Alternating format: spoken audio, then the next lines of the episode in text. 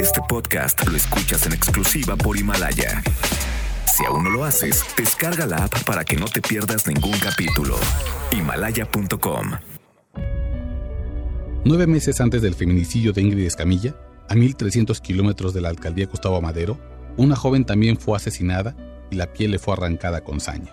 Ingrid Escamilla y Salma Yajaira Montes compartían algunas similitudes.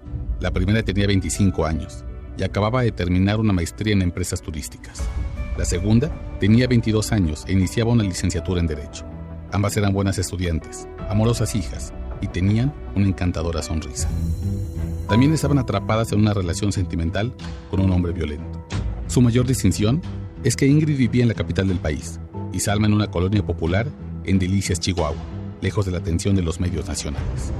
El cadáver mutilado de Ingrid Escamilla fue hallado en su propia casa, en el espacio que hay entre la cocina y el baño.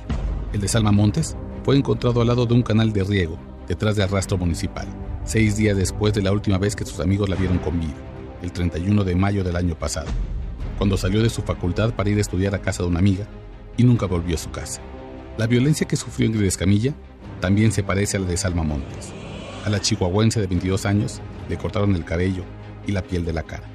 Le arrancaron las manos y le abrieron el pecho para sacarle las costillas. En el colmo del sadismo, le quitaron con un cuchillo el músculo de la pierna derecha hasta exhibir el fémur. Ingrid Escamilla probablemente tendrá justicia, aunque tardía. Su expareja, un ingeniero civil quien desde hace al menos siete meses la violentaba en su casa, según los vecinos, fue atrapado frente al cadáver con la ropa manchada de sangre.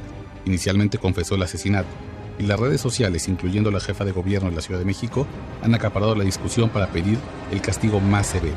Hoy aquel feminicida amaneció en una celda del reclusorio Oriente, donde le espera una estancia dura y temida. Salma Montes ni siquiera tiene eso. Varios testigos relataron que la última vez que la vieron estaba con su expareja, un muchacho que su hermana y su tío dijeron a las autoridades que la golpeaba, incluso en público.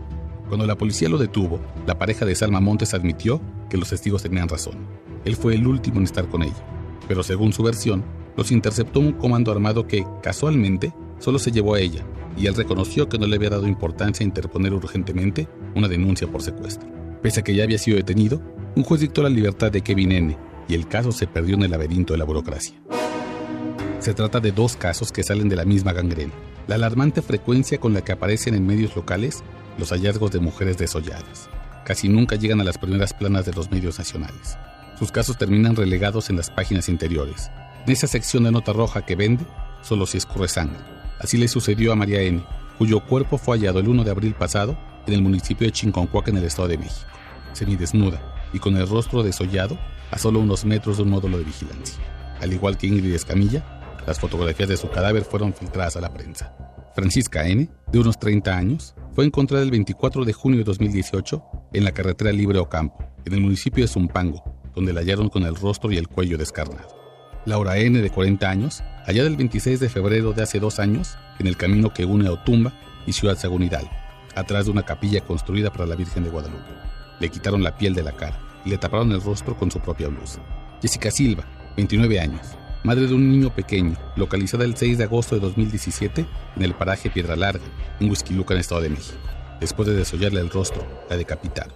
Y así, hay más casos. Brenda N. de Chimalhuacán, Estado de México. Juana N. de Uruapan, Michoacán. María N. de Ciudad Mendoza, Veracruz.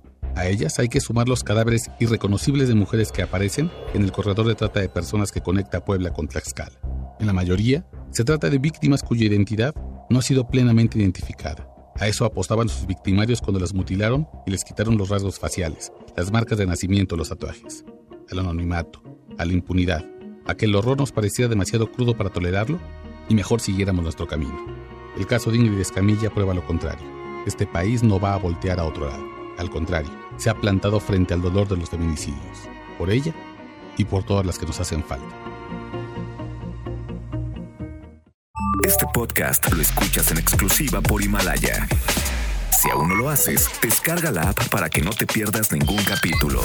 Himalaya.com